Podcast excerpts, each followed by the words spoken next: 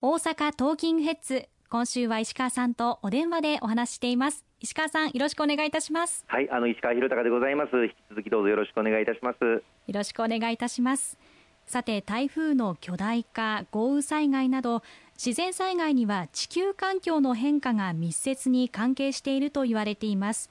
海水温の上昇が台風を巨大化させていると言われており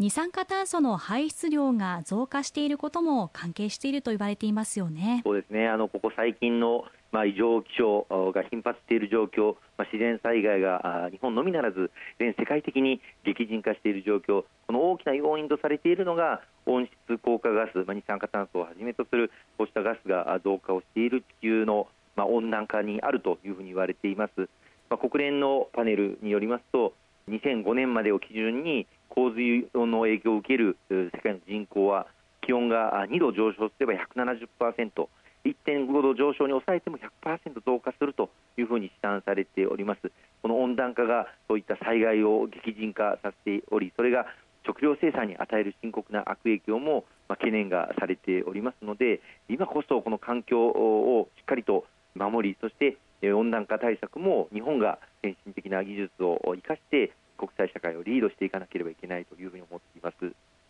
うん、そうですよねその地球環境の保全も含めて考えていくと二酸化炭素の排出量をゼロにしていくすなわち脱炭素という考えになるわけでしょうか。はい世界的な気候変動これを人類が生き残りをかけて、まあ、存続をかけて乗り切っていくためには何としても二酸化炭素排出量ゼロいわゆるカーボンニュートラルを実現をしていかなければいけないと、まあ、そういう危機意識に立って日本も2050年までに実質的に二酸化炭素排出量をゼロにしていくカーボンニュートラルを実現をするということを目標に掲げております。今や世界中にもこれを宣言している国が121カ国さらに今着々と増えてきておりまして、まあ、ヨーロッパあるいはお隣中国などもですねこの脱炭素社会の実現に向けた取り組みを力強く進めております。日本もこれを力強く進めていくために今年の通常国会で私も経済産業委員会で審議をさせていただきましたけれども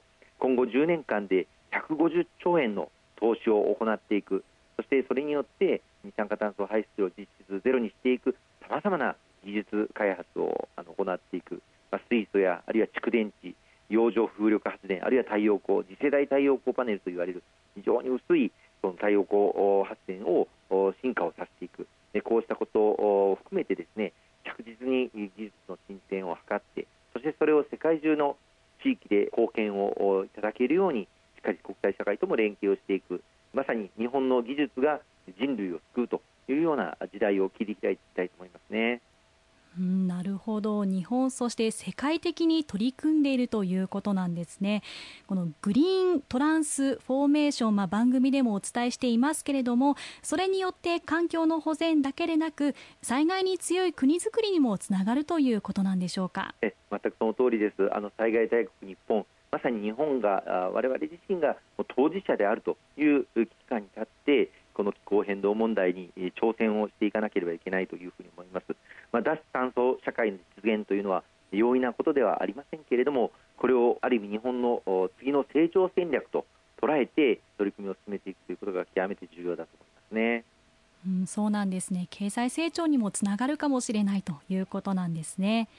その気候変動についての対応などを議論した先進7カ国都市省会合が8日高松市で開かれ9日に共同声明が発表されました気候変動についての対応や地球環境の保全への取り組みまさに世界各国共通の課題ということなんですね。はいありがとうございます。あのご案内の通り今年は日本が G7 の議長国を務めております、まあ、その G7 のサミットはあ G7 の各国首脳が集まって先般広島で行われましたけれども実はこの広島でのサミット以外にも全国各地で閣僚級の会合を、えー、いくつも行っております。秋にはこの大阪でも G7 貿易大臣会合が予定されておりますが先日あの香川の高松市では G7 の都市大臣会合というのが今おっしゃっていただいた閣僚会議が行われまして日本からは国土交通大臣の斉藤哲夫さん公明党から就任をしておりますけれどもこの斉藤哲夫国土交通大臣が議長として G7 のまあ、都市大臣、まあ、国によって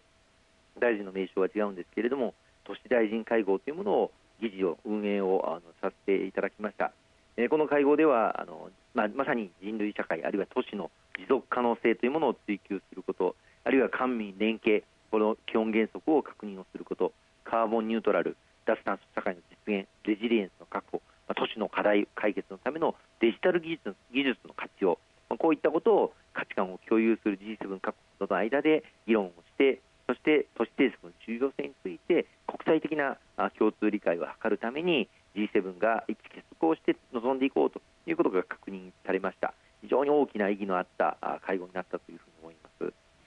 国際的に日本も大きな役割を果たしていたということなんですね。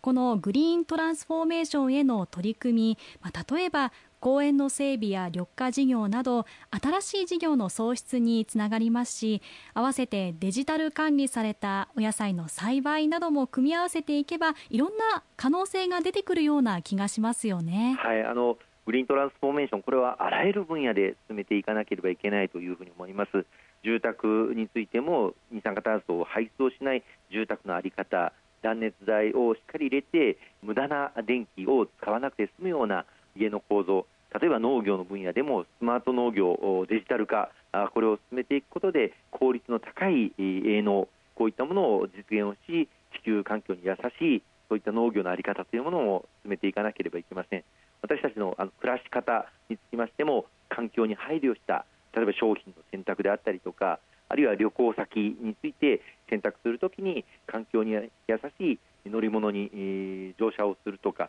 こういった一つ一つの行動で GX グリーントランスフォーメーションを実現をしていかなければいけないと思いますね。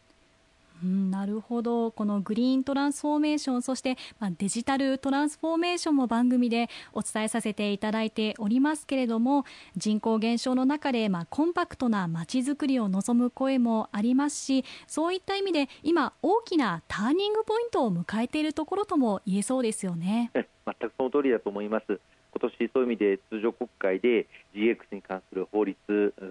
さまざまな議論がなされましたけれども成立を図ることができました。2050年のカーボンニュートラル脱炭素社会の実現に向けて大きな起爆剤となる GX 推進移行債という国債を発行してこれは20兆円今後10年間で発行するんですがこれを呼び水として投資を行っていきそしてそれによって今後官民合わせて150兆円の投資を呼び込んでいく。これが日本のこれからの成長戦略として大きな柱になっていくことは間違いないと思います。かりました。